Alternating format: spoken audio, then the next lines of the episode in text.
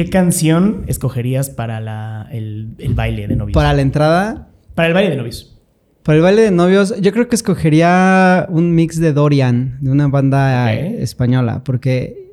Y la entrada también el fantasma de árbol. Ok. Porque cuando estaba en la... O sea, en el tema de, de citas con, con mi pareja. Cuando dije, aquí hay algo, es porque puse una canción de, de Árbol, la del fantasma, y ella la cantó y es una rola que según yo no es tan conocida. Y dije, ¿cómo es que conoces esa canción? y ya de ahí luego plática y me presentó a Dorian, una banda española, y tiene como historia con eso. Órale, qué cool. No, no conozco Dorian, lo voy a escuchar. Bueno, es muy Sí, bueno. Lo sí. voy a escuchar. La otra pregunta es, si tuvieras un, un presupuesto ilimitado, ¿qué artista te gustaría que... o qué artista o qué banda te gustaría que cantara o tocara en tu boda? En mi boda, minifalda. ah. no, eso es de, de- o sea, de Sí, de cajón, cajón, güey. ¿verdad? O sea, ellos ni te tienen que cobrar. Que sí hemos tocado en bodas, ¿eh? ¿Sí? Y ya, nos, ya estamos ahorita buqueados para en febrero tocar en la otra boda de otro amigo. A huevo. Sí, entonces sí, si tienes boda o alguien se va a casar, No, nosotros casé. felices. Pues sí, las bodas de Pero- plata, ¿no? Pero aquí... Ah, bueno, sí. Ahí podemos. Este, híjole, yo creo que sería... Buena pregunta. Yo creo que... Presupuesto limitado, yo creo que juntaría Oasis. ¿Neta? Sí. El, el- el episodio pasado estaba hablando con Sofía Guadarrama Sí, y, le estaba, y le estaba contando que vi que este, no sé si Liam o Noel eh, dijeron que si ganaba el Liverpool se iban Apostaron. a juntar, güey. Pero pues. Pero sabe. pues ya sabes, berrinches de hermanos, sí. Está cabrón cómo Pero se- pues yo creo que tienen un precio también, ¿no? Ah, claro. O sea, decirles, pues... ¿Crees? Cuatro rolitas nomás. Estaría padre. ¿Qué, qué cuatro rolitas escogerías de Oasis para tu boda? Híjole, pues yo creo que Wonderwall para que todos los invitados cantaran, ¿no? Para aprenderla. Para aprenderla. este. Don't Look Back in Anger. Pues éxitos. Pues Sí. tú tienes cuatro rolas también. Sí, no te vas a, a ver mamador y Sí, claro. que nadie conoce. Claro. Y pues tú dices, los junté para mi boda, ¿no? A huevo. O sea, tampoco. o sea, quieres que se disfrute padre. Es- exacto. Mi Excel, voy a. mm, Tengo como una. O sea, para arrancar esta conversación, este, es una pregunta muy básica, pero que de ahí me gustaría como ir como un poco deshilachando, Desmenuzando, ¿no? claro. Desmenuzando. La pregunta es: ¿cuál es tu rol actual dentro de la industria musical? Mi rol actual dentro de la industria es una buena pregunta porque, bueno, yo soy Axel, tecladista de Minifalda, y pues Minifalda somos una banda ya de tíos aferrados, ¿no? Entonces, creo que, que sí hemos tenido una historia increíble dentro de la banda y ahorita estamos justo como pasándole ese conocimiento a nuevas generaciones. Y varias bandas nuevas nos conocen como los tíos de Minifalda. Entonces, este, creo que ese es nuestro rol actual ahorita, como irles enseñando, porque de cuando nosotros empezamos ahorita, toda la industria cambió. Ujú. Las presentaciones Sí. cambiaron, este, los venues cambiaron, la forma de consumir se cambió. Y los chavitos que van empezando, pues no traen todas estas tablas de, este, pues, de cómo conectarse, de cómo Claro. hacer trampa en el sonido. Este, bueno, no trampa, pero como los trucos, ¿no? Sí. Para sonar mejor. Es, es interesante porque, o sea, hay generaciones, las generaciones, me parece que las más nuevas, las que crecieron con TikTok en medio de la pandemia, apenas están yendo a sus primeros conciertos. Sí. Y artistas que están en TikTok, que tienen bastantes números, tal vez ni siquiera han dado su primer concierto. Sí. Entonces es interesante conocer, pues, esta parte de la vieja escuela, como estas mañas y así, ¿no? Quiero desmenuzar también, vamos, vamos a ir desmenuzando. Claro. Platícame cómo, cómo empezó Minifalda. Bueno, Minifalda es una historia muy larga porque ya llevamos 10 años de carrera. Este, empezó con Yamal, que es el baterista, y su primo querían hacer una banda y justo una... De ahí salió el nombre, ¿no? O sea, primero tuvieron el nombre antes de los integrantes. Entonces estaban en misa y, este, y le empezó el, el Yamal a los 25, 26 años.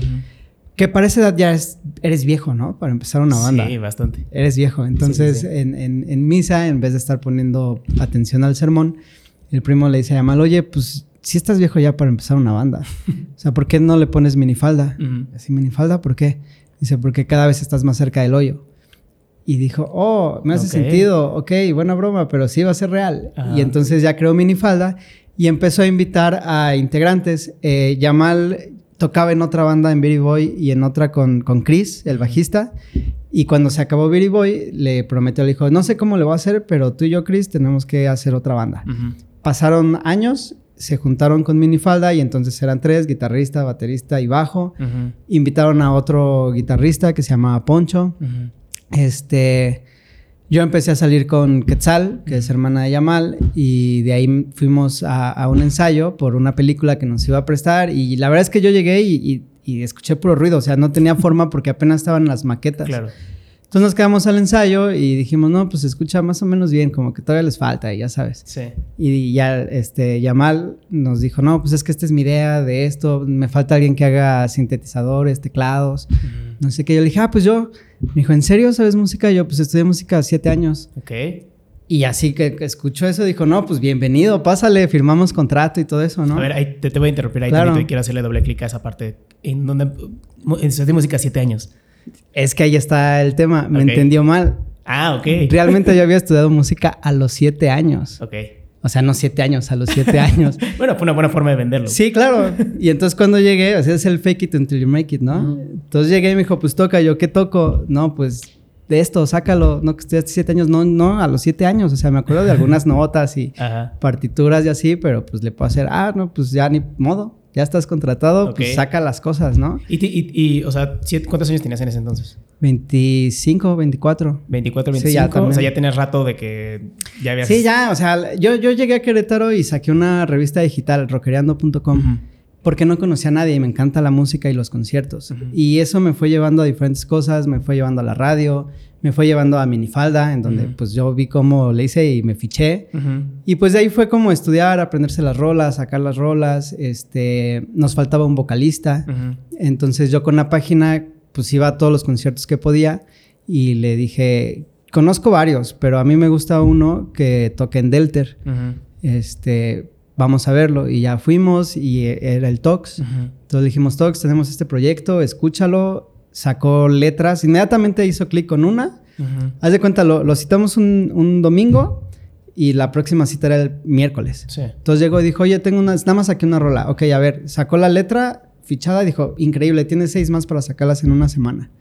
Y así de rápido fue, ¿no? Ajá. Y ya Tox dijo, oye, pues yo también conozco un guitarrista y juntó a Fer, al Cejas, y ya, así hicimos como el- la, la banda, ¿no? La primera alineación. La primera banda. Se han ido saliendo integrantes, el primo que, que le puso el nombre se salió casi al principio. Este, estaba Poncho, otro guitarrista que también le llegó la vida adulta y tuvo que salirse de la banda. Y actualmente pues somos base 4, Ujú. pero ya como full band somos 6 personas. Ahí me gustaría también un poquito regresarme, ¿no? Y dices que te encanta la música y te fuiste metiendo como, pues, esta revista digital, luego conociendo bandas, de repente llegaste a Minifalda y te metiste. ¿Siempre quisiste estar en una banda o qué? ¿Cuál era tu idea cuando quisiste meterte a la industria? Sí, fíjate que, que siempre fue mi sueño. Bueno, pues de chiquito juegas al rockstar, ¿no? Sí. Y de que tocas tu air guitar y el air drums y todo. Ajá. Dije, siempre estaría cool y la música, pues como que sí me llevó a eso, pero pues a los siete años me enseñaron canciones de, o sea, El reloj y Luis Miguel y cosas bien boleras. Sí. Pero dije, no, algún día estaría bien, pero lo, lo fui dejando, ¿no? Y pues ya sabes, universidad, escuela, este, te gradúas, trabajo. Y cuando se me presentó la oportunidad de, oye, pues tenemos una banda, ¿quieres entrar? La verdad es que no sabía qué, o sea, lo que significaba tener una banda y toda la chamba, pero dije, sí. Si sale bien o sale mal, no importa, pero sí. O sea, realmente creo que no dudé. Ok. O sea, fue como, y hasta justo le dije, no, pues es que yo estudié a los siete años, ¿no? Y le bajé el volumen a los siete años Sí, para, para que más que beta, desde- claro, sí, tenía siete sí. años estudiando. Y la, y la verdad es que tampoco hubo tanto problema porque en Minifalda no somos músicos. Entonces, o sea, tenemos ingenieros, abogados, psicólogos, comunicólogos, este, yo soy licenciado en comercio internacional. Entonces no somos músicos, realmente nos, nos, nos juntó el gusto por la música y nos juntó el, el- esto suena bonito, pues métele, ¿no? Esto suena más bonito, pues vámonos por ahí. ¿Cómo se veía al inicio o cuál era la visión un poco de, de Minifalda al principio? ¿Cómo se veían Pues en años? ¿O nada más era por diversión? ¿O sí le querían como meter un poco en serio? yo creo que al principio fue por diversión, porque pues la mitad de, de los que eran de la banda ya venían de, de la escena, ya tenían otras bandas, ya tenían, ellos ya tenían escuela en esto, yo era nuevo. Creo que mi papel también fue como inyectarles esta frescura de, no manches, vamos a ir a un bar todo de mala muerte, qué chido. no, y ellos de, ay, sí, pero otra vez, ¿no? Ajá. Y este, y como que ahí empezamos a hacer sinergia y de repente alguien se quedaba y nos íbamos jalando uno con otro. Y la visión yo creo que era pasarla bien, pasarla muy bien. Afortunadamente, este, Quetzal agarró el, el- el- la posición número 7, ¿no? Dentro de la banda, el integrante 7, y nos empezó a, a manejar. Entonces nos empezó a llevar a tocadas y nos empezó a llegar a, a, pues con artistas buenos, con, con este Siddhartha, con Camilo VII, nos abrió una fecha en el Estadio Azteca. Wow. Y entonces eso creo que nos fue como diciendo, ok, aquí hay algo interesante. Si a la gente les gusta, le gusta el producto, Ujú. Hay algo interesante que podemos hacer con esta banda. Íbamos de subida, nos a- fuimos a tocar a México a, a la estación del metro, al Tianguis del Chopo, que eso fue increíble. Y justo en esa tocada del Chopo, ahí fue como un parteaguas en donde fue nuestra cachetada de realidad. A ver, platícame, profundiza un poquito en, en esa tocada. En ese tema. Pues mira, íbamos bien tocando y teníamos un este. Quetzal nos puso una regla. Dijo: Yo los voy a manejar, pero yo no cancelo fechas, ¿eh? Porque pues no queda mal la banda, quedó mal yo. Claro. Porque estoy pidiendo favores y estoy este, dando la cara y todo para que me fallen, pues no. Y habíamos trabajado esta fecha del Chopo, que era nuestra, como nuestra bienvenida a México. Después, una antes habíamos ido a, a un metro.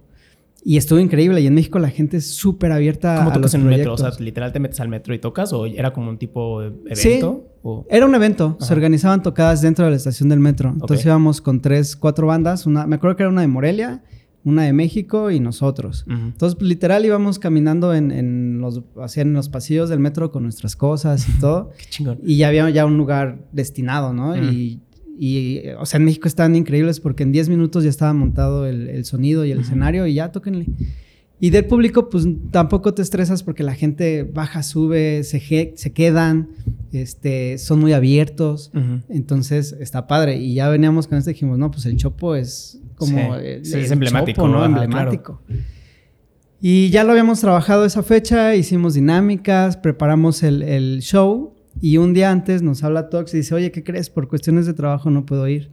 Este, ahorita no, no hay nada, sale de mis manos, no voy a poder ir mañana al Chopo. Ok. Y nosotros, o sea, ¿Y yo me acuerdo qué? que venía con Quetzal y fue así de, ¿qué vamos a hacer? Y dijo, pues yo no cancelo. Y dije, híjole. Entonces empezamos a hablarle a, a amigos, ¿no? O sea, dijimos, a ver, ¿quiénes conocemos que canten? No, pues tal, tal, tal, tal, tal. ¿Con quiénes nos gustaría? O, o que sepamos que tenemos química, ¿no? Pues con tal y tal. Ya se redujeron a, a- a dos personas, ¿no? Y le hablamos a una y no nos contestó. Entonces le hablamos también a- al Bogo, a Luis Mesa de, este, de Búfalo y ahorita trae otro proyecto increíble. Amigo, mañana tenemos que ir al Chopo y nos falta vocalista. ¿Jalas? ¿Nos haces paro? Sí. Entonces él tocó un día antes en una boda, venía desvelado, en el camino se iba aprendiendo las canciones. Ajá. Llegamos allá, tocamos, sacamos el evento, no fue nuestra mejor fecha. De hecho, íbamos con los Llévame. Mm, en claro. ese entonces empezamos a, a juntarnos con, el- con nuestros amiguitos. Sí. Este, íbamos con los Llévame, a los Llévame les fue increíble y nosotros pues sí fue esta parte de, ok, sacamos el evento, no cancelamos, pero pues qué onda. O sea, esto que le pasó a él nos puede pasar a cualquiera porque ya todos estamos trabajando. ¿Qué vamos a hacer? ¿Cómo lo vamos a lograr? De ahí tuvimos una pausa justo de eh, mil días. Y en esos mil días, pues obviamente todos estábamos entre el shock de, chale, o sea, era una gran fecha y el Sí. trabajo, pero pues sí, cierto, o sea, me puede pasar a mí, este, cuáles son nuestras prioridades en la vida. Claro. Y ahí es parte en donde, eh, como este sueño de, de un- de una banda va tomando sentido, ¿no? Y creo que también por eso en, en la escena, no lo, o sea, local, pero en general en la escena emergente, tienes un espacio muy pequeño para sobresalir.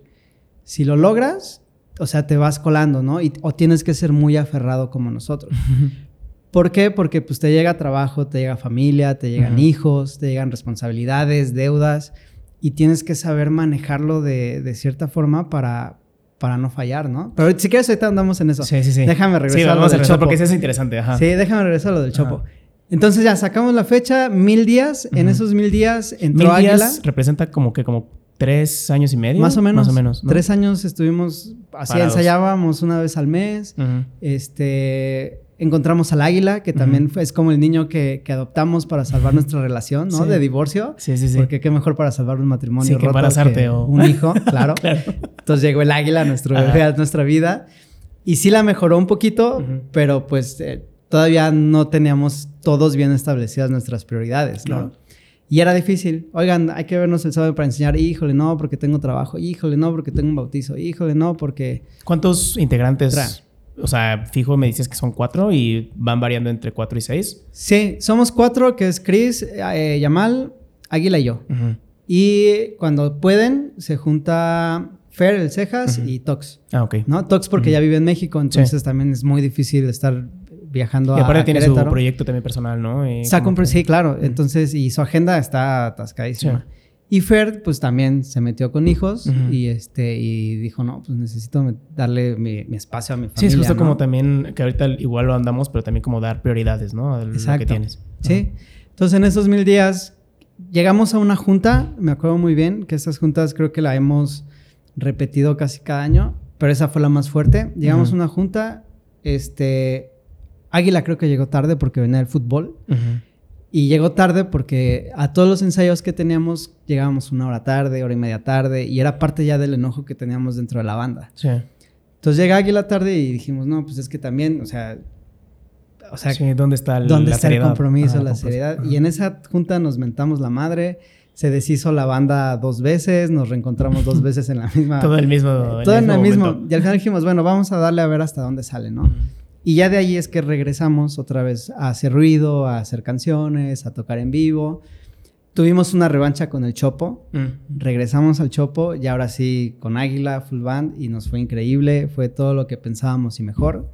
Y este, y ya. Entonces, digo, eh, dentro de la historia de Minifalda hay ahora sí que un AC y un DC, ¿no? Un antes del Chopo y después del Chopo. Sí.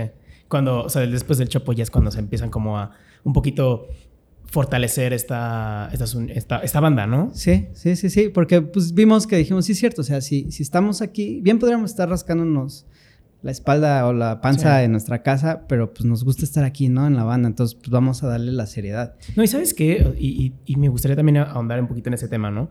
O sea, me está diciendo que muchos son, o sea, bueno, todos son, tú eres licenciado en comercio internacional, hay abogados, hay comunicólogos, o sea, hay personas que tienen sus vidas aparte y se juntan con este interés en común que es la banda y la música, ¿no? Sí. Es interesante porque dices que pues, cada quien pudiera estar haciendo su vida, en la oficina, llegando a su casa, jugando Nintendo o lo que sea, pero al final se juntan en este interés en común, ¿no? Y esa creo que es parte de la pasión. Eh, encontrar este, este como, ¿cómo decirlo? Como un, un extra a lo que haces que te apasiona y que le da sentido a todo lo demás que haces. Claro, y, la verdad es que para mí es como un balance. O sea, ya te, ya te hablo personalmente. Este, la vida de adulto es muy difícil, ¿no? Y no es como nos la pintan. O cuando éramos niños que decías, quiero ser adulto, y llegas aquí y dices, no manches, no. Y piensas que vas a tener todo el dinero. Claro, y, te llegan. Y, la, verdad es que la situación actual no está como para tener lo que tenían nuestros papás a nuestra edad, ¿no? Que nuestros papás ya tenían terrenos y coches y todo, y nosotros apenas juntamos para la renta porque la misma economía ha cambiado. Sí, claro. Es muy diferente. Y súmale eso que pues tienes hijos y gastos de uniformes y doctores y tu vida en pareja, bien o mal. Afortunadamente yo tengo una pareja que me apoya y que como ella ya estuvo en el medio, sabe, ¿no? Quizá a veces no le encanta. Por lo mismo que conoce, ¿no? Sí, me dice, oye, pues todo el día con las niñas. Tengo una niña de seis años y una de año y medio, entonces te imaginarás la demanda. Este, entonces me dice, pues mira, no me encanta que te vayas a, ensayar o, o, a un compromiso y me dejes todo el día con las niñas, pero bueno, pues lo entiendo, es parte del paquete, ¿no? ¿Qué es esta parte que te mueve a hacerlo? O sea, porque pues es muy fácil como decir, pues ya tengo mi trabajo, tengo mi familia, mejor le doy prioridad a esto, pero ¿qué te mueve del minifalda o del medio? Para Mira, a mí minifalda me encanta porque la verdad es que creo que, que somos un grupo de amigos padre que aunque no... O sea, yo romantizaba mucho con las bandas, de que son mejores amigos, ¿no? Y casi casi viven juntos y van a las fiestas juntos y todo. Y está increíble, ¿no? Y está increíble, ¿no? Y nosotros no, la verdad es que nos vemos cada ensayo, nos tenemos una estima increíble entre todos. Pero esta misma cosa nos lleva a tener nuestra, nuestra vida independiente. Y entonces cuando nos juntamos es un escape, ¿no? Es como el, el, ok, toda la semana ya trabajé, mi jornada laboral, este, estuve con mis hijas, con mi esposa o mi pareja o mis deudas o mis ingresos, lo que sea, ¿no? Mis, mis negocios. En este momento me voy a olvidar de todo y vamos a enfocarnos a la banda. Y que en la banda también dentro hay problemas porque es una empresa. Al final es una empresa. Claro que ya lo has platicado mucho en, diferentes podcasts que están increíbles, visítenos. Gracias. Este, pero al final, eh, ya a nuestra edad nos damos cuenta de que lo necesitamos manejar como una empresa. O sea, ya el tema de que de rockstarear ya, ya quedó atrás. En primera, porque ya estamos viejos. La, la media de la banda es sobre 30 y tantitos años. Ya casi nos llegamos a los 40. Entonces, pues ya no estamos. Ya sabemos que el tiempo es valiosísimo. ya no podemos rockstarear porque las crudas nos pegan Ya no es horrible. mismo. Ajá, sí. sí, sí. No te ha pasado, ¿verdad? ¿Cuántos años tienes? 31. 31. No, sí, ya me pasa, güey. Ya, ya, yo ya no puedo tomar. ¿Verdad que a partir yo, de yo ya no puedo 30? mezclar, güey. O sea, si tomo tequila, es tomar tequila toda la noche. Y tres. ¿Y cuánto te duran las crudas? Dos días. Dos días, güey. O sea, uno de dolor de cabeza horrible y el otro de cansancio. Sí. Sí. sí. es que así es. Mínimo. Entonces ya no, ya, ya rockstarear ya no está tan padre. Ahí quiero hacer una pausa, güey, porque si quiero, sí me interesa como saber. Ok, empiezas como una, empiezan como una banda independiente y empiezan a conseguir shows, y empiezan a rockstarear y en qué punto te se dan cuenta que ya necesitan ser una empresa, que ya le tienen que meter seriedad, que ya, que ya no. Platicaba hace poquito con, con Connie Fuentes y le preguntaba cómo, o sea, qué haces durante los shows, ¿no? Y ella, pues es mi trabajo, ¿no? O sea, yo ya no, ya no disfruto los shows como antes, ¿no? Ya me meto a la oficina y me pongo a buquear Sí. vuelos o me pongo a, a lo que sea, ¿no? Temas de la banda en oficina. ¿En qué momento ustedes se dan cuenta de esa seriedad? Creo que desde el principio. Fíjate que, que parte de lo que hacíamos, cuando yo entré mi primer banda y, y las cosas fueron siendo accidentales, este, yo estaba extasiado, ¿no? Porque si me voy a subir a un escenario, me aceptó un... cinco locos me aceptaron que alguien que no sabe tocar, pero que le echa muchísimas ganas. Quiero documentar esto para contárselo a mis nietos, ¿no? Si algún día tengo Está nietos. Y entonces yo grababa todas las presentaciones. Todas las presentaciones que tenía las grababa. Y entonces luego las veía y decía, ah, esto está bien, esto está mal, como un tipo scouting. Y después se los empecé a llevar a la banda, entonces ya se volvió como tradición de que tocábamos, al siguiente ensayo veíamos el video y ensayábamos. Y eso nos fue dando, o sea, nos fuimos dando cuenta de cosas de, ok, a ver, yo brincaba como loco porque me dieron un cencerro Ajá. y adaptamos las rolas a tener cencerro. Entonces yo me bajaba del escenario y brincaba entre la gente. ¿Qué es un cencerro? El... El- sí, como el, El- tac, tac, ah, tac, ya, ok. Este, entonces me bajaba con la gente, se los prestaba y me iba por un pandero y traía mis juguetitos. Yo echaba mi relajo. Ajá. Y otra, el bajista, como hace cosas bien complicadas, pues él está más estático, ¿no? Sí. Y este, y se veía como una diferencia grandísima. Entonces le decía, a ver, aquí está, hay mucha energía de un lado, poquita de otra. ¿Qué hacemos? Yo le voy a bajar y ustedes le van a subir. Íbamos corrigiendo, íbamos como puliendo nuestro show. Oye, la vestimenta, mira, nos vemos de chile, mole y pozole. No está bien. Una vez en una tocada, Tox llevó una playera de los Pumas, ¿no? Ujú. Entonces dijimos, no, o sea, necesitamos profesionalizarnos más. Este, llegó, gracias, bueno, la banda ha sido como un magneto de gente bien, bien talentosa y bien Mm. importante, que nos ha dado consejos. Entonces me acuerdo que en un ensayo llegó un diseñador que nos hizo el arte para, eh, ay, no me acuerdo para cuál. Nos hizo un arte para unos sencillos. Sí. Y nos dijo, oigan, pues dicen que si están vestidos de colores neutros, o sea, grises, blancos, negros, la gente le pone más atención a, a los movimientos que hacen. Y a o sea, no llama, tu ropa ya no llama, llama, llama la atención, sino lo que hay alrededor. de. Entonces tuvimos una temporada como dos años que nos vestíamos pantalón negro, camisa gris, corbata, tirantes o algo, ¿no? Grises y negros. Pasó esa etapa y pues nos aburrió, dijimos, no, pues algo más, algo diferente. Fuimos, fuimos como... Pues experimentando, güey. experimentando. Y la verdad es que son esos trucos, ¿no? Que te Ajá. digo, Yamal llegó un día mil pesos cada uno. Le dimos mil pesos y se fue y nos hizo outfits, ¿no? Cinco outfits diferentes. Esto es, este se va a llamar el outfit noventero, este se va a llamar el floreado, este el de las tortugas ninja y este el, el de caricaturas, que es este, ¿no? Sí. Y ya tenemos como nuestro, nuestro outfit, que a lo Sí. mejor se ve playero todo, pero todos iguales este, empezamos, yo venía de medios, entonces sabía cómo redactar los, los press, o sea, las invitaciones, cómo Sí. tratar a la prensa. Hacíamos nuestras presentaciones de, de videos. Ujú. Yo le decía, no, hay que invitar a, a- a la prensa porque ellos son los que nos van a dar difusión. Y les dábamos un kit, ¿no? Que el tuyo te lo debo, te lo voy a traer en, en próximos Es días. que eso, eso también me gusta, güey, porque siento que los músicos cuando inician, y, y- y te digo, es una opinión porque yo no soy músico, ¿no? Pero lo que yo veo es que se enfocan mucho en su arte, güey, o sea, en pararse en el escenario a tocar. Pero todo eso que dices es muy importante, güey. ¿Cómo vas a tratar la prensa? ¿Cómo te vas a vestir? El, el ensayo, el cómo te vas a bajar del escenario, cómo te vas a subir, qué vas a pedir en el escenario, güey. Claro. Eso, eso está interesante. Sí, y, y es una empresa. O sea, Claro. al final, una banda o un artista es un producto Ujú. y ese producto se tiene que vender. Y, quien, y, y estoy, o sea, yo sé que el arte es tan hermoso y tan gratificante que tienes mercado. O sea, aunque tu arte esté bien feo, Hay gente que le gusta. hay gente que le gusta. Ajá. Puede estar súper fino y súper elegante y todo, pero hay gente que no le va a gustar. Claro. Gente a la que sí. Entonces, el mercado siempre lo vas a tener, pero sí tienes que ir empujando a que cada vez tengas más demanda. Ajá. O sea, tú creas la oferta haciendo canciones, haciendo libros, haciendo pinturas, cualquier expresión de arte que tengas, un podcast, pero lo tienes que empujar a que la gente te lo compre. Sí. Entonces, a- desde ahí empezamos con que una, cualquier persona, proyecto, es un producto.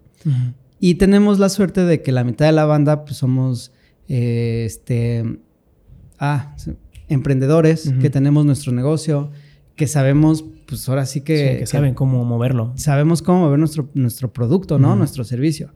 Pues lo mismo es con la banda, ¿cómo lo vamos a mover? Mm. Tenemos Águila, que es un vato altote de barba que parece vikingo, muy guapo, mamadón. Jala, ¿no? Y entonces jala a las chicas porque pues se le quedan viendo Sí. y a los vatos porque dicen, ah, pues yo quisiera ser como él, ¿no? Y hay que aprovechar eso, ¿no? Hay que aprovechar eso. Este, tenemos a lo mejor, cada, cada quien fuimos agarrando un personaje que no necesariamente es nuestra personalidad. Ujú. A mí me pusieron como el nerd. ¿no? Lentes, Sí. medio chino. Entonces vas tú creando tu personalidad, tu personaje, y así es como vas vendiendo tu producto. Eso está chingón, güey. O sea, porque también vas como haciendo toda una, una historia alrededor de la banda que la gente, la gente conecta con historias, güey. Entonces, si te ves como cada uno como un personaje, va a decir, ah, no mames, yo me identifico con él. Ah, no, yo con él. Y yo con él. Y, Sí. y entonces vas conectando mucho más con la, con la audiencia. Justamente. Y tenemos también unos personajes que son unos cabeza de tele. Sí, eso sí los he visto. ¿Sí los has visto? Están increíbles. Es- eso fue parte de, de un... Es parte de, de una venta de un producto que, que de seis pasó a cuatro. Y que a veces son tres O dos, ¿no? Entonces no sabes. O sea, la tele es para como para un poquito disimular. Es una historia que contamos. Ajá. No la, no la hemos como sabido aterrizar bien, pero está increíble. Si quieres, te la, te la cuento. Este, pero básicamente sí, una banda y cualquier proyecto de artístico, Minifalda es una empresa. Y, y lo, lo que lo- lo- los que lo vemos así, pues trabajamos, ¿no? Porque no solo es ensayar y tocar. Ujú. Hay atrás mandar correos, estar al pendiente de tus redes sociales, Sí. Publicar, que ahí es donde nos falla muchísimo porque ya somos viejos. Sí, Entonces, cabrón. o sea, el único que mueve TikTok es Yamal. Ujú. ¿no? Y los demás o no sabemos o no tenemos tiempo. Entonces de ahí pues te digo que somos ya como los tíos, ¿no? Pero está padre, digo, yo desde mi lado, desde el podcast también es eso, ¿no? O sea, no solamente sentarme a platicar contigo, sino es edi- editarlo, distribuirlo, Claro. subir clips, o sea, como que es todo lo que hay detrás, ¿no? Cómo monetizar. Cómo monetizas. Cómo lo vas a vender. Exacto. Y a mí se me hace un poco fácil y no, porque yo lo hago solo, güey, pero ustedes son cuatro. Sí. ¿Cómo, también cómo han dividido también esas tareas? para Pues eso? mira, afortunadamente tenemos un dictador en la banda, ¿no? Que es Yamal. Ajá. Este, y la verdad es que, que los, los demás nos hemos podido adaptar un poquito a él. Y también cuando él le falla, pues sacamos, o sea, tratamos de sacar a- adelante, ¿no? El, algo que falte o qué aportamos, qué ayudamos. Ujú. Eso es lo que ahorita nos ha costado un poquito de trabajo, pero sí hemos trabajado bien. Y te digo, y la verdad es que como somos amigos, o sea, nos podemos hablar de mentadas de madre y no pasa nada. Sabemos que es parte de. ¿no? Y al final, pues seguimos siendo compas y nos seguimos llevando bien. Cuando le estamos regando en algo, oye, por aquí no es, hay que meterla hacia acá. O sea, vamos ajustando, ¿no? Y creo que eso ha ayudado a esta empresa, que, que es una empresa. Es una empresa bonita y parte de, de- O sea, la minifalda ha traído varios proyectos alternos. Ujú. ¿Quieres que vayamos? Es que, por ejemplo, de la, de la minifalda salió una productora. Ok. Entonces, An- Antes de eso, sí, sí- me gustaría como ir como a las ramificaciones de la Sí. empresa, pero antes de eso me gustaría saber, o sea, una empresa igual se conforma por estas personas que han, han- han construido la empresa, ¿no? Pero tal vez llega un punto en el que necesitas meter gente, ¿no? Sí. Como managers o como lo que sea, ¿no? ¿Cómo trabajas con gente externa para hacer como, para que funcione también en la empresa? pues mira, te digo que ha llegado solo. Quetzal estuvo con nosotros y nos llevó muy arriba. Este, tuvimos hijas y también como que ya la vida no nos da para estar manejando, cuidando casa y todo. Nos acercamos a otra productora de management que hicimos un tour nacional. Este, fuimos a Torreón, Nuevo León, Pachuca, Ciudad de México, Guadalajara. Este, antes de la pandemia, pero regresamos y con un festival que hubo aquí en México desapareció la, la management. Sí, era el, el del panda, ¿no? Sí. Sí. Sí que estuvo aquí contigo. Este, nada más que no sé si estaba prohibido decir su nombre o no. No sé, pero pues ya lo dijimos. Pero bueno. este. Y ahorita, pues ahora sí que estamos otra vez indie, ¿no? O sea, nosotros vamos buscando nuestras, nuestras fechas, nuestros eventos, pero pasa lo mismo. O sea, ahorita va, va, es una montaña rusa. Entonces Sí. ahorita andamos otra vez en, en un bache de que nuestros trabajos, Sí. nuestras parejas, nuestro todo. Entonces por eso es que no se escucha tanto o no hay tocadas tan, tan, tan seguidas. Sí. Pero seguimos ahí, o sea, seguimos reunidos y, y sabemos que necesitamos hacer una junta para retomar ese... también es un poco estar listos, ¿no? O sea, digo, hay, o sea, un término de la física que, pues, cuando tú vas en línea recta, pues no avanzas, güey. O sea, llega un punto en el que te paras y ya, ¿no? Pero estos altibajos te van Claro. impulsando, güey. O sea, poco a poco vas avanzando. Igual vas para abajo, pero pues, sabes que te- eventualmente vas para arriba. Y lo mismo pasa en una empresa. Claro. Hay meses que vendes súper bien, hay meses que no vendes nada, hay meses que se te va un empleado, que contratas a alguien mal, que, ¿sabes? Entonces, no nos habitamos porque sabemos que, que para allá vamos. Si aguantamos 10 años, Sí. ¿qué tanto es tantito Claro. más, va? Me, me hablabas también de, de estos hijos de Minifalda, ¿no? De esta empresa que iban Sí, saliendo. fíjate Háblame- que, háblame que de con esta, con esta gira que hicimos nacional, este, la primera fecha nos, nos aventamos rockstars, ¿no? Porque ya tenía un rato que no salíamos de gira ni nada, entonces la primera sí fue chelear y irnos cotorreando y escuchando música y todo bien. Pero ya la segunda dijimos, no, pues, o sea, no vamos a pasar 12 horas de camino a Monterrey nomás poniéndonos briagos para llegar destruidos y Sí. vernos mal. Y entonces sabíamos que el tiempo es oro. Entonces, con las bandas que íbamos, este, nosotros nos subíamos hasta atrás, Ujú. apartábamos los últimos dos asientos y los demás adelante. Y hasta atrás, ¿qué vamos a hacer? ¿Qué, qué nos falta? Bla, bla. Entonces, en pláticas, este, sale una productora, Revolver, Ujú. que con ella trajimos la banda de gallos de la FMS. Entonces, pues por ahí salió, ¿no? Este, hemos ido trabajando igual en proyectos que, que se quedan solo en papel, otros que sí se han concretado, pero es eso, es aprovechar tu tiempo. Y creo que eso, por ejemplo, estas nuevas bandas que te he platicado, les ha ayudado, ¿no? Ok. Este, porque por ahí también digo, ¿crees? Es que aquí podría meter el tema de egos. Sí. Lo vas a ir editando, ¿ah? Yo lo voy a dejar ahorita sí. Ok. Tú, tú, tú síguele, güey. Es una plática. Podemos. Normal. Si tú me dices Ah, cortamos, chido. cortamos, pero. No, no, o sea, nada más te decía porque, o sea, todo se va mezclando. ah, no, X. O sea, en orden. o sea, al final. O sea, sé que vamos como yendo, viniendo, pero eventualmente Ah, vamos ok. Vamos allá. a hacer. Ok. Ajá. Entonces, básicamente es esto: aprovechar tu tiempo, aprovechar el, el tiempo nalga, porque pues o vas cheleando o vas trabajando, ¿no? O vas dormido. Ah, platicaba justo con el Panda Carvajal, ¿no? Que me decía, muchas personas piensan que en la, en la van o en, en- sí, en, en la camioneta cuando vas en giras es donde vas echando más desmadre y todo, ¿no? Pero dice que no, que es donde más se trabaja, güey, porque pues tienes muchas horas libres, tienes que aprovechar también un poco el tiempo para poder llegar y hacer planes, ¿no? Porque vas a llegar al show y pues es subirte al show, güey, ya no tienes tanto tiempo. Sí, y hay quienes, hay quienes sí lo toman de cotorreo. Y está bien porque pues es... es, es Sí, una- tal vez ellos tienen su, Sí, su forma de lifestyle, hacerlo. ¿no? De Ajá, rockstar. Claro. Nosotros ya no tenemos tiempo porque ya estamos Sí. cada vez más cerca Ni de... energía. Ni energía. Entonces tenemos que aprovechar esos Claro. momentos y qué vamos a hacer, qué nos falta, este, y si sacamos, no sé, merch, qué merch, hay que cotizar, quién va a organizar esto, quién va a organizar lo otro, y vamos trabajando y, y es muy provechoso esa gira. Solo hicimos una, se vino pandemia y otra vez fue como volver a agarrar el, este, pues ahora sí que el, que el motorcito, ¿no? Esta, parte de pandemia, ¿cómo, cómo les pegó, güey? Pues fíjate que bien, bien porque afortunadamente la tecnología ya nos puede ayudar a, a componer sin reunirnos. Entonces, de hecho, durante la pandemia com- compusimos, sí, compusimos, ¿va? Sí.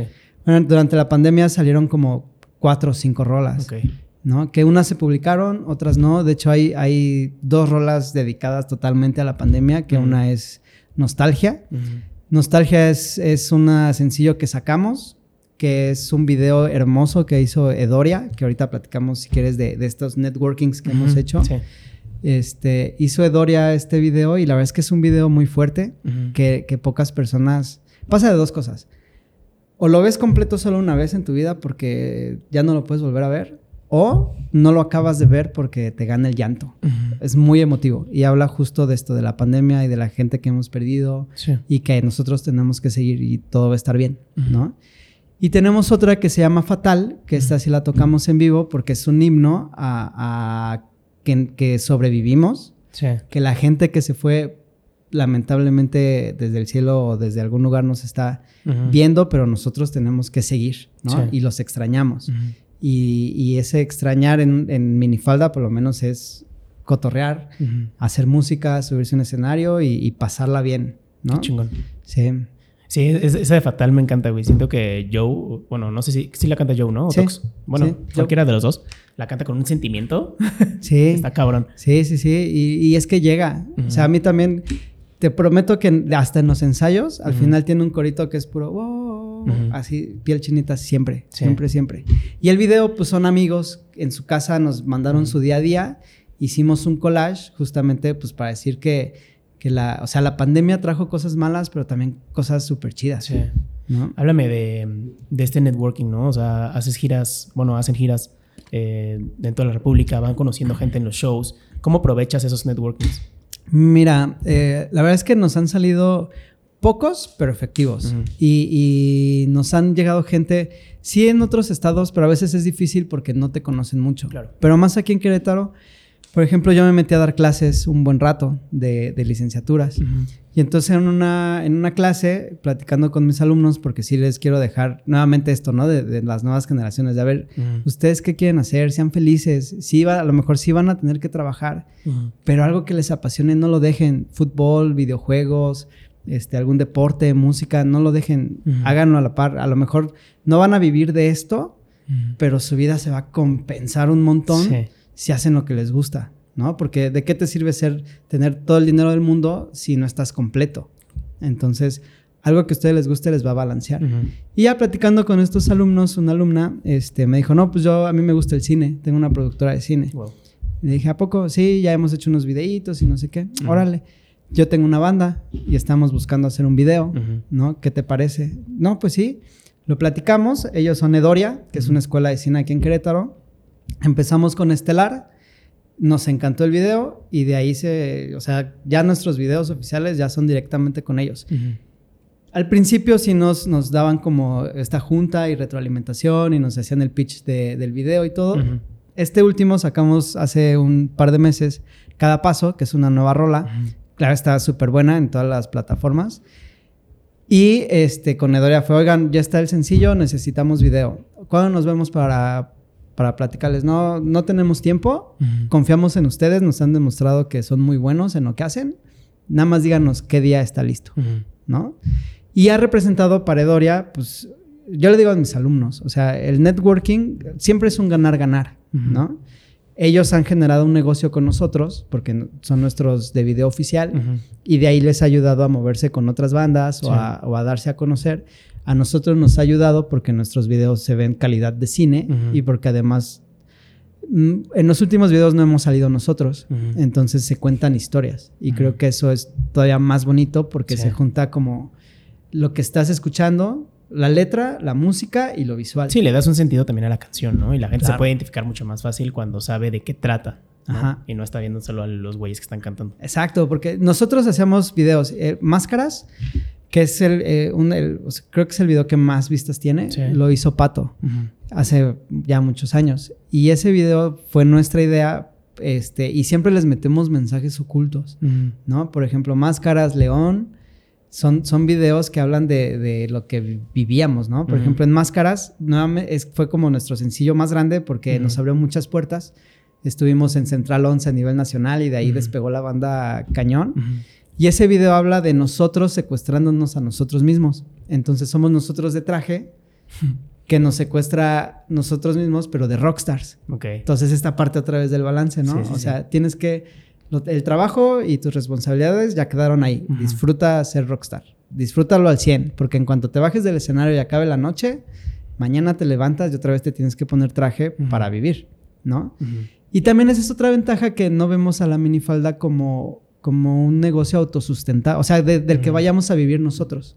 Es nuestra pasión y nos gusta y lo tratamos como una empresa este, para, para sobresalir, pero afortunadamente y desafortunadamente no vivimos de eso, lo cual nos da un montón de margen Sí. para hacer cosas, pero también nos limita un montón para no hacer tantas cosas. Eso, eso me interesa, güey, porque creo que existe este mito de que, y todo el mundo te lo dice, ¿no? Tienes que vivir de lo que te apasiona. Y para mucha gente vivir de lo que te apasiona significa que tú, o sea, dependas económicamente de aquello que te encanta, ¿no? Y ojalá, o sea, esa es la tirada, obviamente. Claro. Y hay pero- gente que lo hace y Sí, felicidades, claro. ¿no? Ojalá, ojalá todos lo hicieran, Sí. pero quien no, tampoco es necesario, ¿no? O sea, puedes, puedes, como dices, ¿no? O sea, yo tengo mi chamba de Godín de 8 a 6, pero de 7 a 9 le voy a dar a esto que me encanta. Sí. Ay- Ayúdame a desmentir también ese mito, güey. ¿Cómo, cómo lo has vivido tú? tienes familia, tienes trabajo y aparte tienes, tienes tu empresa, Minifalda. Mira, en lo personal es que, que sí, o sea, sí, y lo hemos dicho, si nosotros pudiéramos vivir de, de la música, seríamos felices, todos. Pero al mismo tiempo, pues ya estamos en una edad en que no podemos, como, o sea, quemar los barcos. Porque para vivir de esto sí tendríamos que llegar, quemar los barcos y es... Sí, darle a todo, minifalda nos tiene que dar para vivir. Y eventualmente creo que le pones, cuando, cuando vives o dependes económicamente de algo, le pones todo ese peso monetario y te termina desencantando, siento yo. Sí, o- o- no sé si desencantando, pero a lo mejor tienes más crisis, ¿no? De, híjole, pues este mes no, no, no me alcanza o este Sí, mes la responsabilidad es del proyecto que te encanta, güey. Sí, sí, claro. Y, pero arriba del escenario lo, lo disfrutas, ¿no? O sea, tiene sus bemoles. Sí.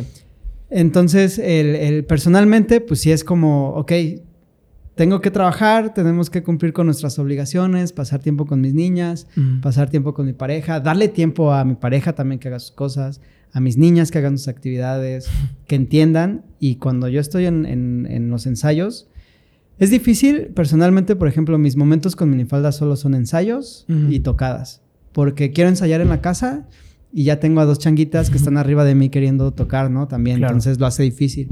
Y la otra sería hacerlo en la noche que, que ya están dormidas o muy, muy temprano, pero pues como una es bebecita, no sé a qué hora se vaya Sí, a parar. no, no, no, no es, no es factible. Entonces es difícil, pero la verdad es que todas las etapas, eso también creo que es importante. No- yo veo que las nuevas generaciones se frustran muy rápido. Ujú. Y no sé qué tengamos esta generación que, que todavía somos de los que podemos lidiar con este tipo de cosas y darle su momento a, a las cosas, ¿no? Pues el aferre, ¿no? Lo que decías. El hace rato. aferre, Creo que sí. ese es el... Y la responsabilidad, yo creo, Sí. porque no todas, no todas las personas podrían actuar así, No. ¿no? Y muchas a lo mejor... Yo he visto músicos que son muy buenos, que tienen todo y de repente llega una chica o llega el amor y todo lo echan a la borda por el amor, Sí. ¿no?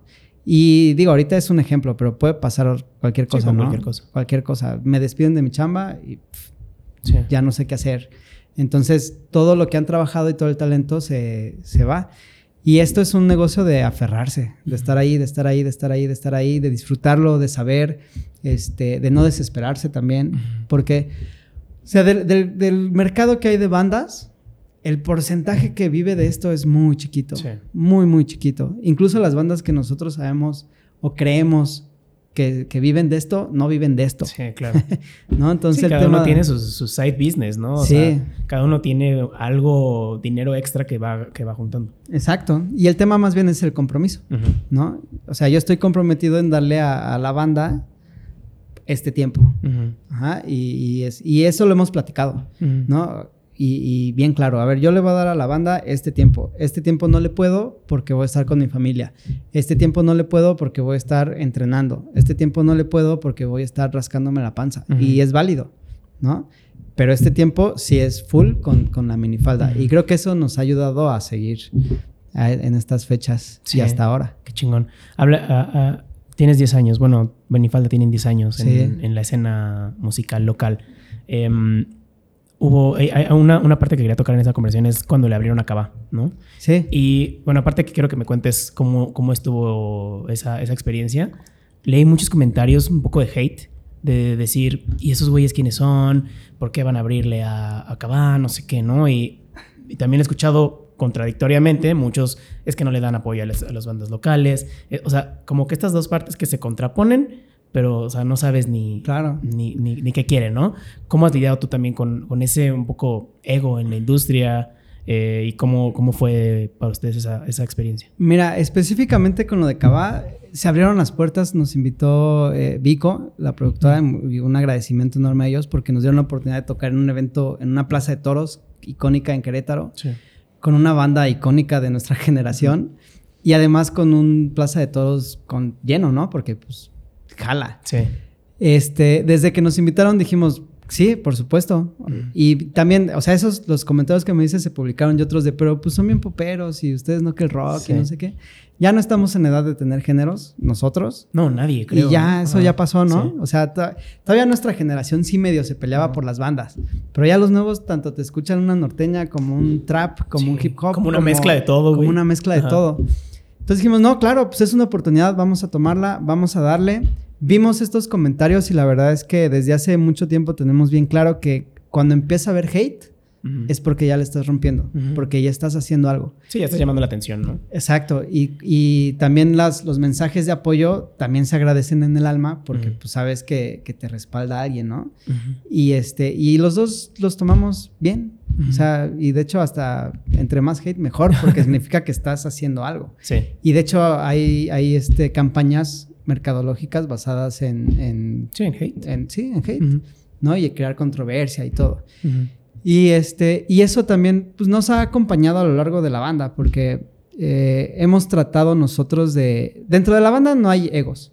En el momento en que alguien empiece a, subirse tantito, a pararse el cuello, inmediatamente otro así, con tres argumentos, tres palabras, nos baja al piso, ¿no? Sí.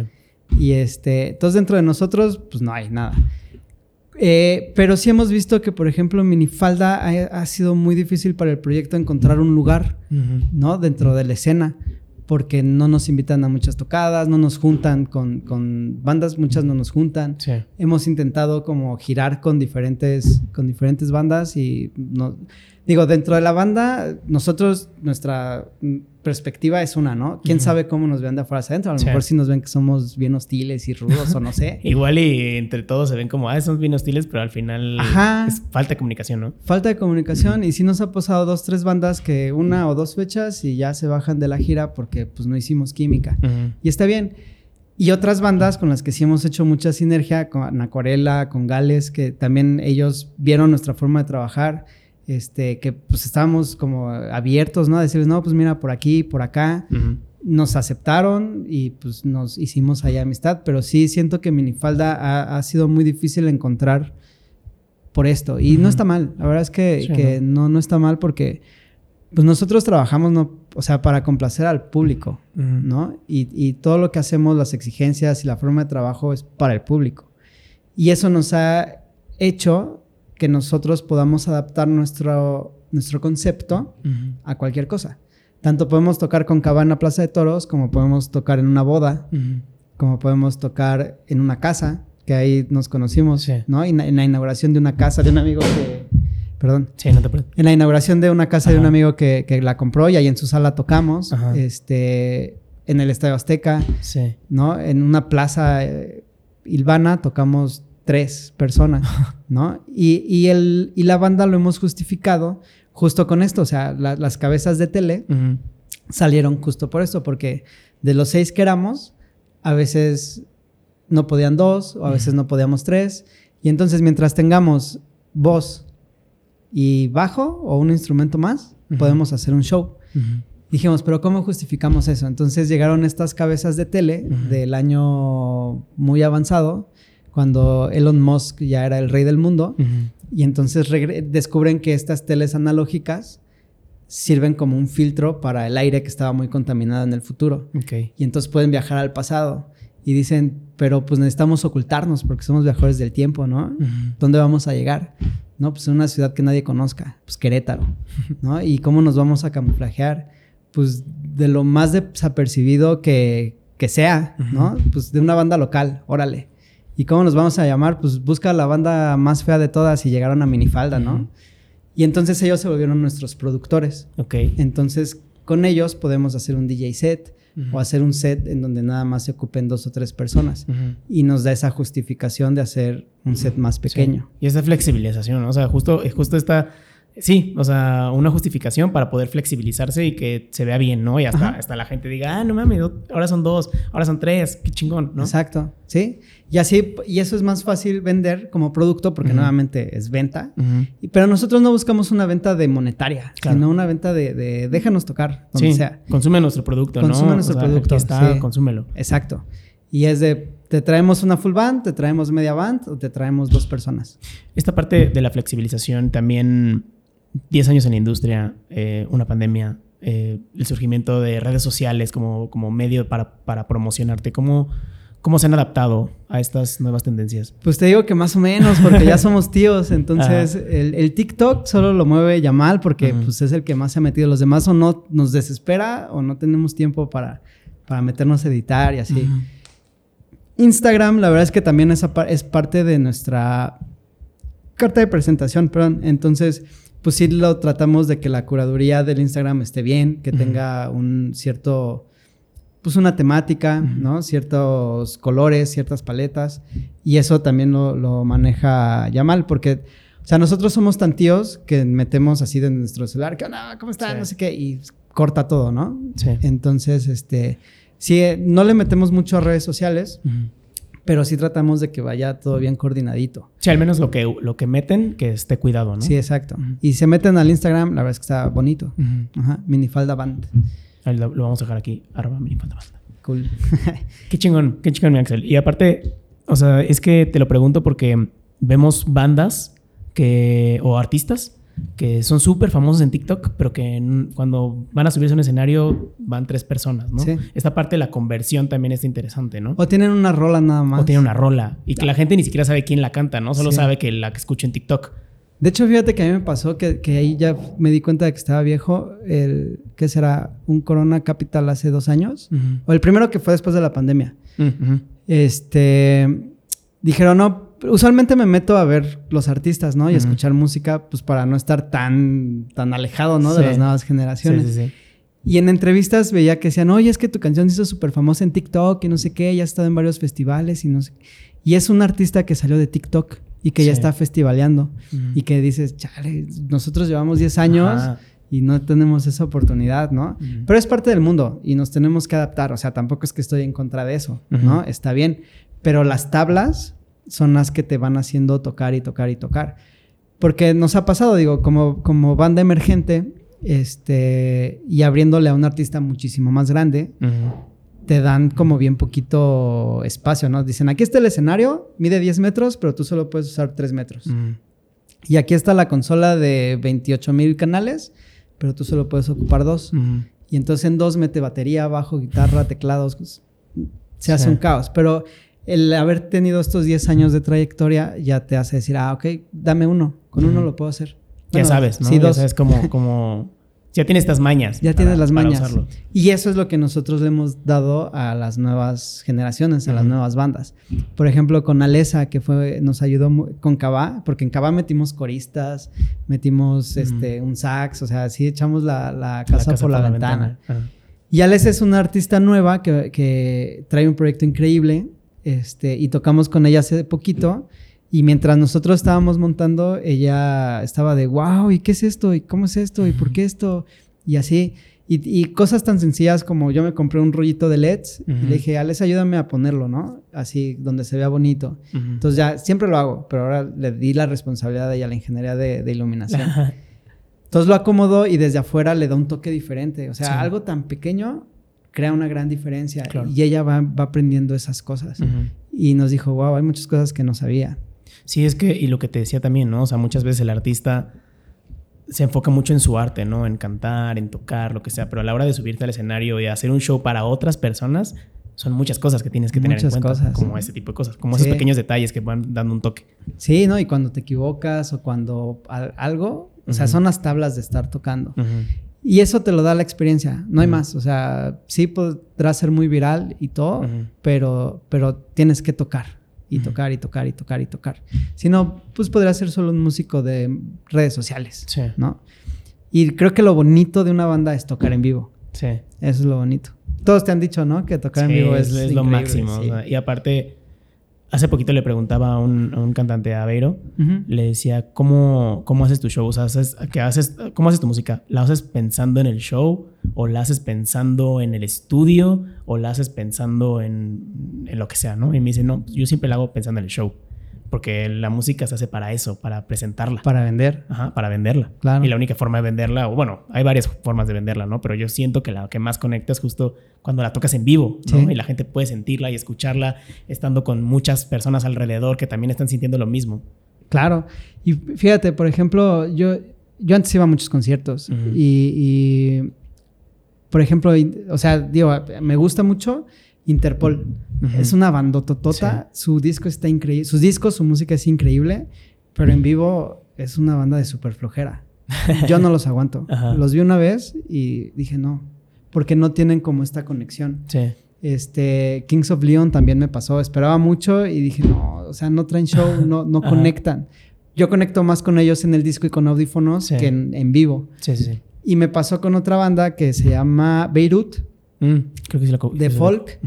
Que los fui a ver a México al Lunario y los cuates así, interacción desde el primer momento. No traían nada de escenografía, solo muy buena vibra. Y decían, ¿cuál otra quieren que toquemos? Qué chingón. Y ya el público le decía, tal. Y ya, ¿no? Y luego, y, o sea, literal hacían como en el americano, se juntaban atrás y decían, bueno, esta la vamos a tocar porque le gusta mucho al baterista. y esas, esas cosas conectan claro así brutal. Pero también hay que saber hacerlo, ¿no? Porque si no, luego de repente se puede sentir como que no se lo están tomando tan en serio. Claro. Ahí, a mí me pasa lo mismo con Panteón Rococó. A mí personalmente no me encanta escucharlo como con mis audífonos o en mi casa, ¿no?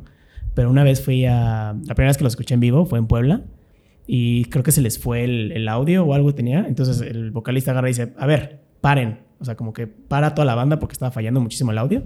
Y empieza a interactuar con el público, güey. Y entonces el público se prende. Ni siquiera tienen que cantar, ¿no? O sea, como que se empiezan, empieza a interactuar. Y esta parte de Panteón Rococó en vivo es una joya porque tiene un showzazo, güey. Tienen esta interacción y tienen esta parte de conexión con, el, con la audiencia. Está padre. Sí, y son tablas. o sea, son tablas. Es la experiencia que te da son eso. Son tablas y, por ejemplo, los videos que yo te decía que grababa, de ahí vimos.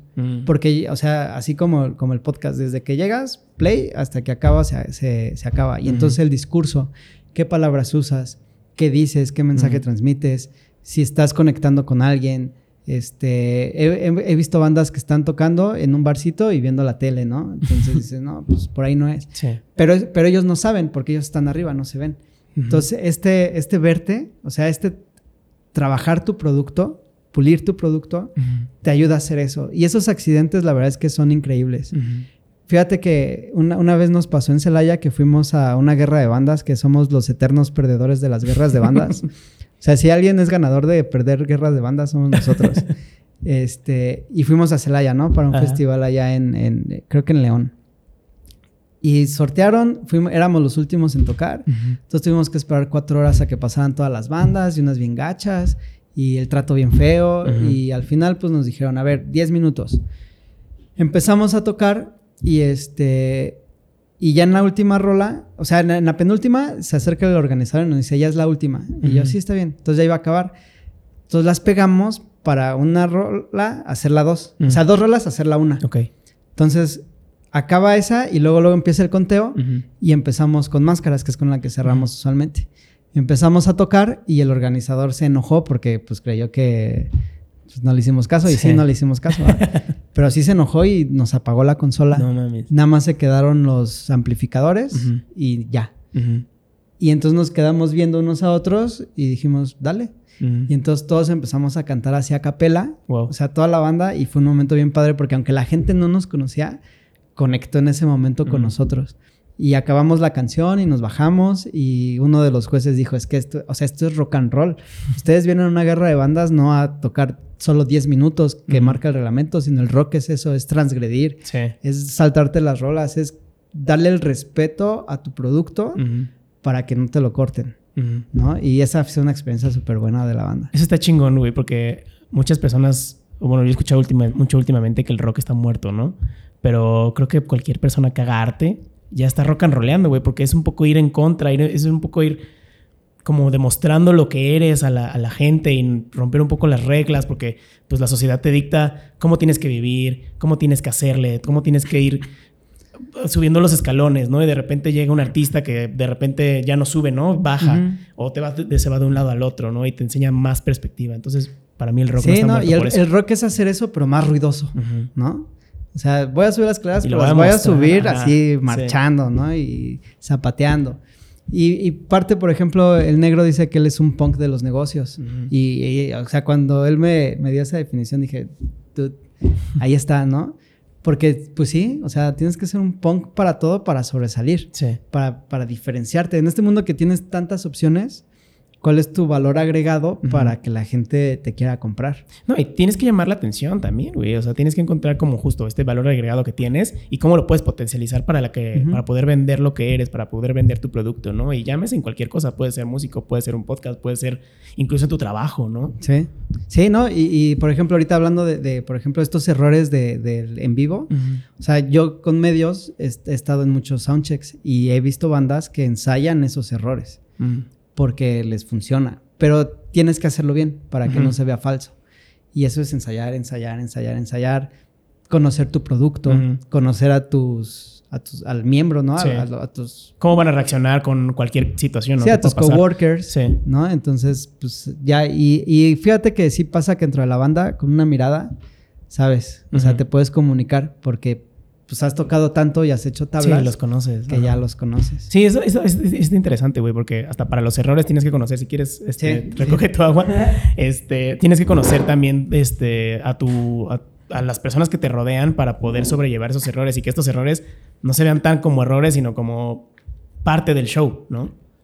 Sí, claro, y cada uno tiene su chamba, ¿no? O sea, por ejemplo, nosotros como músicos, o yo en la parte de atrás, pues es ejecutar y, echarle show, porque yo me la sigo pasando brincando y en electricidad me prestan el bajo y es mi momento más feliz de la vida porque siempre me gusta estar, pues ya sabes, ¿no? La guitarra y todo, y tus brinco. Y sí, igual en el teclado pues no puedes moverte tanto. sí, no puedes moverte tanto. Y yo viví con estos de los New Metal, ¿no? Que hasta giraban así la guitarra y todo. Entonces pues ya lo quiero hacer. Pero sí es mi momento, yo me proyecto y aunque toque cuatro notas no me importa, pero visualmente estás proyectando tu felicidad y eso, eso a la gente le, o sea, sientes cuando lo reciben. Este, y por ejemplo, el, vocalista pues tiene su responsabilidad de no dejar caer el show, ¿no? Y que si hay algún error, cacharla y salvarla. Y esto y todo. Y por ejemplo, Águila es buenísimo para eso. En la última tocada, estábamos tocando electricidad, pero justo venía de, una canción que, es muy parecida en métrica. y, me dijo, oye, ¿cómo empieza electricidad? O sea, en el intro me dijo, ¿cómo, cómo empieza electricidad? Y yo también venía de esto de, chale, o sea, pues empieza así, pero le estaba dando la rola de la otra. Ok. Entonces, justo medio segundo antes de que él empezara a cantar, se voltea y empieza a cantar la canción que es, mm. ¿no? Entonces dije, híjole, o sea, nadie se dio cuenta y la salvó en el último momento. Y también eso es chamba. Sí. ¿No? Y chamba y experiencia. Chamba y experiencia. justo conocer tu producto, conocer tus canciones, conocer lo que haces, conocer a, las personas que te rodean. Eso es, es, un gran tip para alguna persona que esté empezando o incluso que no. Es, es, un, es un, gran tip. Pues sí, o sea, tú tienes todo el mundo estamos vendiendo en todo momento. Nosotros nos estamos vendiendo como individuos. Sí. Yo me estoy vendiendo a ti ahorita en el podcast como miembro de una gran banda, tú como podcastero, entrevistador. Nos estamos vendiendo. Y, así es al fuera, ¿no? Hasta cuando conquistas a una chica, pues tú das, vendes tu mejor versión de ti, ¿no? Cuando vas por un trabajo, vendes tu, tu mejor versión de ti. Y ahorita con las redes sociales, es un producto global, claro. ¿no? integral. Entonces, como banda, igual. O sea, tienes que vender esto, así integral, el producto. Y, la mejor venta es cuando la conoces, ¿no? O sea, a mí, yo estoy una parte en ventas y, y, entre más sepas de tu producto, entre más detalles y especificaciones de, más confianza le das a los demás. Sí a tu comprador. Sí, porque también tienes esta confianza de decirte, de decir que tienes todo controlado, ¿no? Todo el conocimiento de tu producto controlado y lo puedes vender y puedes responder cualquier pregunta que te puedan hacer. Claro. Y te da como esa seguridad de, decir, a ver, nos ha pasado que de repente entra mal alguien o algo pasa y es de, a ver, a ver, a ver, a ver, no, así no es esto. Otra vez, desde el principio. Y Águila la salva, ¿no?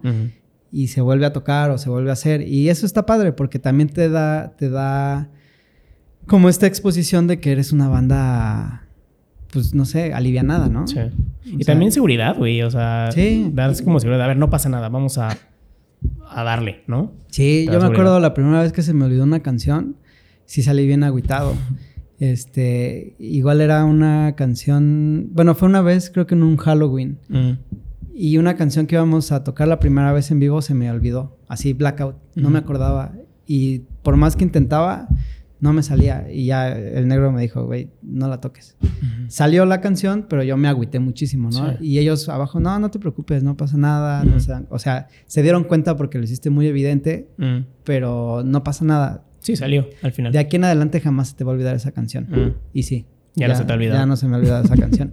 Entonces, pues son esas cosas que te dan dando las tablas y Sí. la experiencia, ¿no? Y que veo que a lo mejor muchos nuevos proyectos, nue- nuevos músicos, nuevos artistas, se o, o nuevo en algo, Mm. te desesperas porque no tienes tus resultados inmediatos, Sí. ¿no? Y, y eso es algo que vamos a estar peleando muchísimo. Mm. No, pues ustedes tienen 10 años Sí. y pues ahí van todavía, ¿no? Y se siguen adaptando y siguen probando y siguen experimentando. Y las personas que estén iniciando ahorita, que sepan que les quedan los años que, que ellos decidan, ¿no? Pero Sí. que no va a ser de un día para otro este, Claro. este éxito. Y también porque lo hacen. Este, nosotros en la banda sabemos que lo hacemos porque nos gusta. O sea, nos gusta la música, nos gusta el escenario y nos gusta juntarnos, aunque sea una vez al mes, a tocar. ¿no? Y nos gusta juntarnos, aunque sea cada 15 días con tus amigos, a hacer música o a ensayar. Y eso nos, nos, pues, nos apasiona, nos da balance en nuestra vida, ¿no? Si de aquí saltamos al estrellato y saltamos a otros lados, qué bueno. Es consecuencia de que le hemos estado talachando 10 Ujú. años. Si no, ahorita somos felices con lo que nos está dando en este momento el proyecto. Y eso es importante también, ¿no? Sí. Y esta parte que te digo, que es la ventaja de que no vives del proyecto.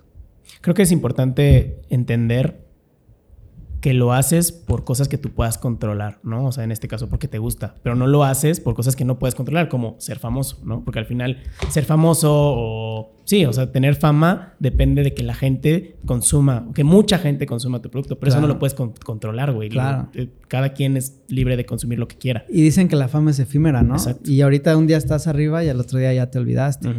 Entonces, sí hay que, más bien, creo que tenemos que aprovechar las oportunidades. ¿no? Si una rola se hace súper viral, vámonos sobre de eso. Aunque las otras rolas no, no importa. Esta es la que está Sí, ahorita está esta Esta. ola, güey. Vamos a subirnos a esta Sí. ola y aprovecharla. Porque mañana, quién sabe. Exacto. Y mañana se olvida y ya, hasta Sí. ahí llegaste. Sí, o sea, aprovechaste, aprovechar esta ola, ¿no? Aprovechar. Qué chingón, mi Axel. Voy a pasar a la última parte de la, de la plática, que Sí. son este, tres preguntas que le hago a todos mis invitados. Súper. La primera pregunta es, si pudieras escribir una canción que sabes que todo el mundo va a escuchar, ¿de qué trataría? Eh, fíjate que esa pregunta la he estado pensando mucho. Porque a pesar de que hacemos canciones, yo no hago letras. Y la verdad es que yo creo que le haría una canción a mis hijas como un consejo de que disfruten su vida.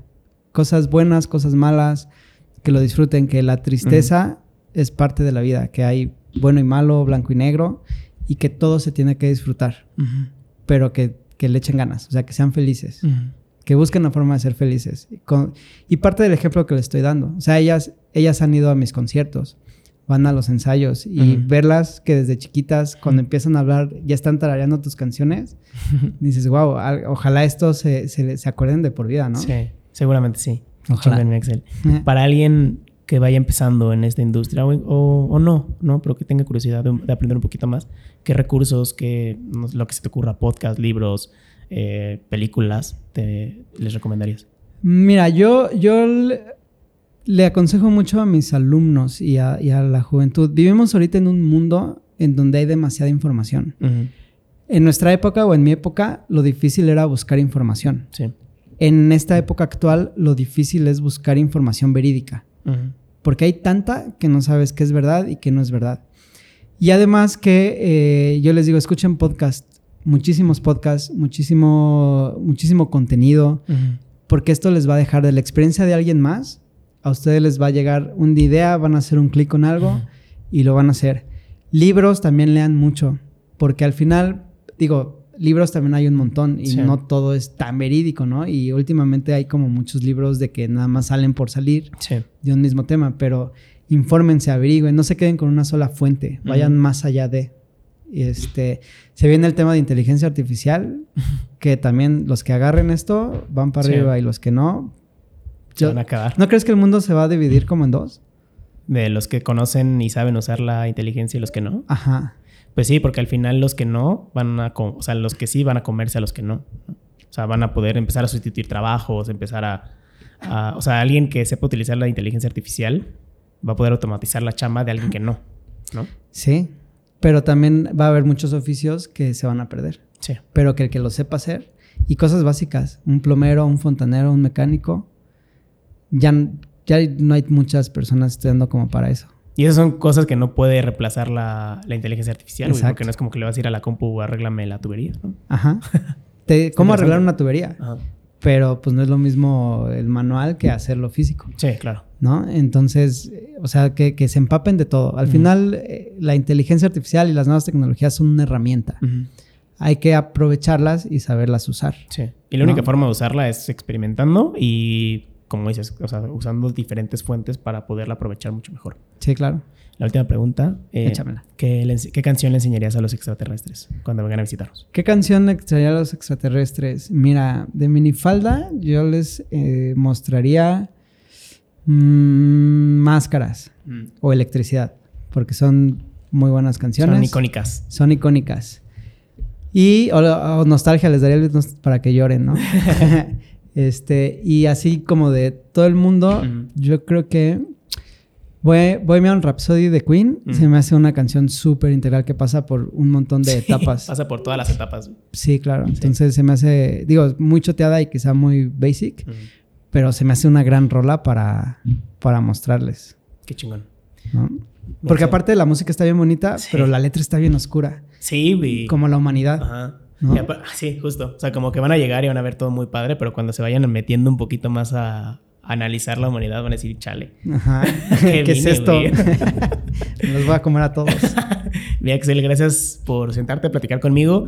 Eh, fue muy valioso, güey. O sea, porque mm, creo que poca pocas personas tienen en mente esto, güey, que su banda o lo que hagan un- como una empresa, güey, que tienen que cubrir todas las áreas para que realmente puedan vender ah, sí, no, el y, y digo, y nos podemos explayar muchísimo más, porque Sí. al final pues necesitas, o sea, sí crear tu, tu centro, que es tu empresa, pero necesitas compradores, necesitas inversionistas, Sí. necesitas contactos, necesitas capital, necesitas marketing, o sea, todas las áreas que se les pueda ocurrir a una empresa, un proyecto musical o un proyecto de arte lo necesita. También funciona igual. Funciona igual, exactamente igual.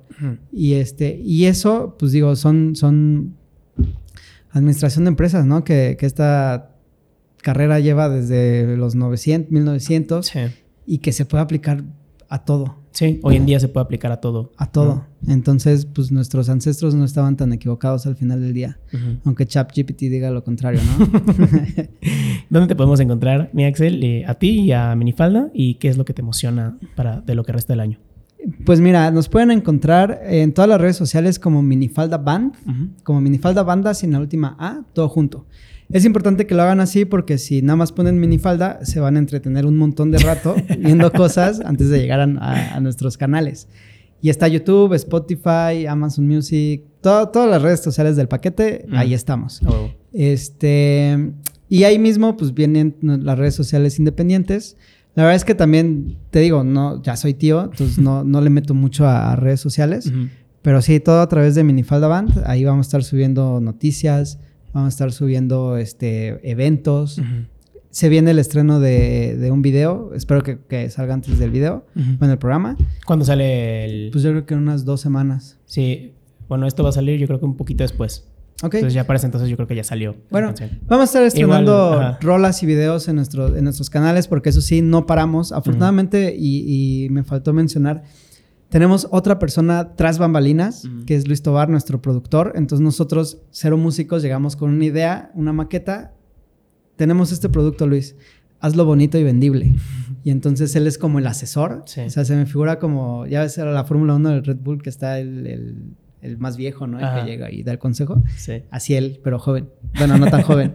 Pero dice, no, a ver, esto sí sirve, esto no sirve. Nos arregla la, la música y nos dice, aquí está. Y así le damos carbón y nos entrega joyas. Qué chingón. Entonces, eso es parte también de tener a tu equipo, ¿no? De Sí. trabajo. Y de saber también definido. en qué eres bueno y en qué no, y en lo que no, delegarlo a quien sí, ¿no? Claro, sí. Y eso es importante. Muchas bandas quieren grabar, producirse, masterizarse y, y sí hay quien lo pueda hacer, Mm. pero es difícil porque dentro de tu mismo ruido te vicias. Entonces, si hay un externo siempre te ayuda Sí. mucho. Sí, y pues saber esta, esta parte de dices, delegar, ¿no? También. Claro, y parte del networking, o sea, trabajar con alguien con quien hagas clic y este y pues al final los, los proyectos van a salir adelante. No, y Diego, muchas gracias por, por invitarme. La verdad es que yo soy podcastero así, Qué chingón. fan, fan, fan, fan, fan. A veces o, o de repente me llegan etapas en donde escucho mucha, mucha música y, y etapas donde digo, ya me harté de la música. Me Y pasa lo mismo, Podcast. ¿No? Y Iris Dicente yo lo sigo desde hace mucho tiempo. Qué Felicidades por el proyecto. Gracias, amigo. Es un proyecto que ahí va, queretano. También a mis alumnos les he recomendado que, que vean tus programas para que aprendan, sobre todo en temas de emprendimiento. Y este, y síguele, Sí. échale ganas. Fíjate que este proyecto lo empecé como parte de meterme a la industria musical. Lo amplié un poquito como a mitad de los episodios, como por ahí del episodio, episodio 60, y ahorita ya estoy regresando a estos episodios dentro de la industria musical, porque se me hace interesante justo esta parte, ¿no? O sea, como que conocer el negocio de la música, ¿no? Y todo lo que hay alrededor, no solamente la persona que se, se para a cantar, sino qué hay abajo, qué hay detrás, qué hay eh, alrededor de la vida de estos, de estos Claro. artistas. Y- Entonces, y, fíjate que está bien padre porque tú y yo lo entendemos. sí. O sea, todo es oferta y demanda. ¿No? Así juega el mundo, Sí. en oferta y demanda. Entonces, si tú tienes una oferta, pero nadie te compra, de nada sirve. Y si tienes gente que te compra, pero no tienes un buen producto, también de nada Sí. sirve. Entonces, así la escena musical.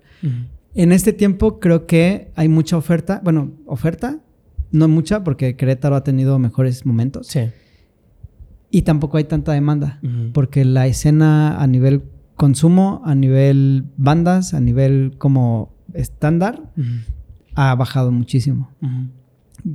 Tú, tú estuviste aquí en el Querétaro Rock. Sí, creo que sí. Corcholata, Colchón, Le No, Petit. Creo que no, ¿eh? ¿No? ¿Llegaste No. después? Yo creo que llegué después. Yo también llegué después. Y, y lo que cuentan de ese Querétaro Rock es súper bonito. ¿No? Que hacían tocadas en casas, Wow. tocadas en festivales. Sí, no, no me tocó eso. Que había venues así increíbles. Yo llegué justo al, al final de eso y me tocaron poquitas bandas. Estaba Pixel, estaba...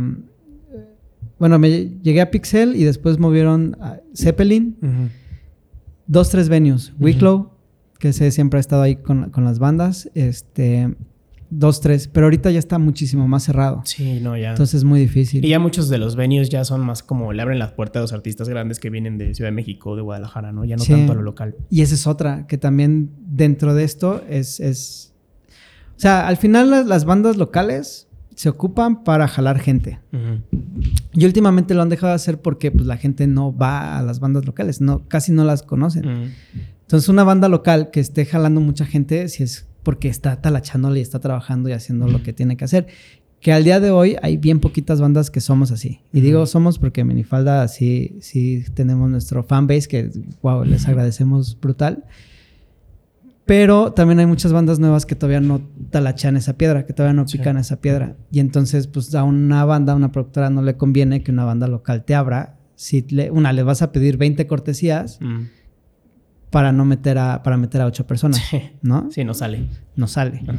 Y además, pues también la gente se ha cerrado mucho en eso. Entonces, parte de esto de, de vender es que Minifalda se ha adaptado a justo un, un producto que lo podamos vender en cualquier lado. ¿Y eso qué implicó? Implicó comprarnos nuestro equipo de sonido, nuestras bocinas. Este, antes batallábamos con el tema de que te tienes que conectar a corriente. Bueno, pues ya los, ya lo solucionamos con una bocina Bluetooth. Entonces ya podemos tocar básicamente en cualquier lado. Qué chingón. Y eso es parte de adaptarte, Sí. ¿no? A las cosas y de generar una demanda, Sí.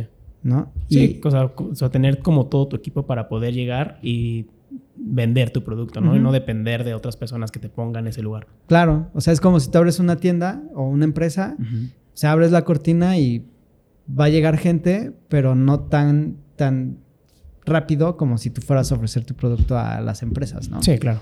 Entonces, básicamente, toda esta experiencia que hemos tenido a través de nuestros treinta y poquitos años. La estamos aplicando acá. Y te digo, un sube y baja porque al final somos varias personas que Sí. tenemos que coordinarnos en eso, pero bueno, ahí somos los tíos aferrados. Pero qué chingón, o sea, creo que también la música está, está hecha de estos aferrados, güey. O sea, no lo que te decía, ¿no? O sea, igual una persona que va iniciando y que de repente pegó, Sí. pues se le acaba la fama y ya no se aferra tanto, pero están esas personas que llevan 10, 8 años en la, en la industria y, y le siguen, güey. Y, y ahí están y sacan canciones y de repente una les pega, pero de repente ya no, pero ahí van, güey. Sí, y estos nuevos también es un fenómeno, porque al final todo- todos vamos hacia allá. Y no sé si te pasa, o sea, dime tres artistas nuevos. No conozco, güey. O sea, conozco canciones en TikTok, pero no, con- no conozco los artistas. O sea, Peso Pluma, Bad Bunny. Pero Y- Bad Bunny ya bueno, tiene ya, años. ya, no, ya no está nuevo, güey. Entonces, sí, ya no- Exacto, ¿no? Y entonces es, o sea, tu banda tiene que ser siempre, siempre, siempre, siempre, siempre, siempre, siempre. Sí, siempre tiene que estar presente. Y si no, también no pasa nada. Es como la inteligencia artificial. O sea, lo- hay- va a haber gente que le super archirrecontra entienda al, al, a lo artificial y hay gente que se niegue a hacerlo. Sí. Igual acá, o sea, en la música y en un proyecto va a haber gente que le encante nada más estar con su con playlist, escuchando una rola o en TikTok, como, como dices, pero va a haber gente que todavía le gusta ir a los conciertos Sí. porque es, la experiencia es diferente, Sí. totalmente diferente. Sí, sí, claro. ¿no? Y, y, pues eso es parte de. Entonces, nosotros como bandas, nuestro trabajo es tocar. O sea, que no muera eso, dar esos espacios para, para tocar y que la gente pueda ir. Podcast como tú de, de, música, de escena musical, a lo mejor promocionar.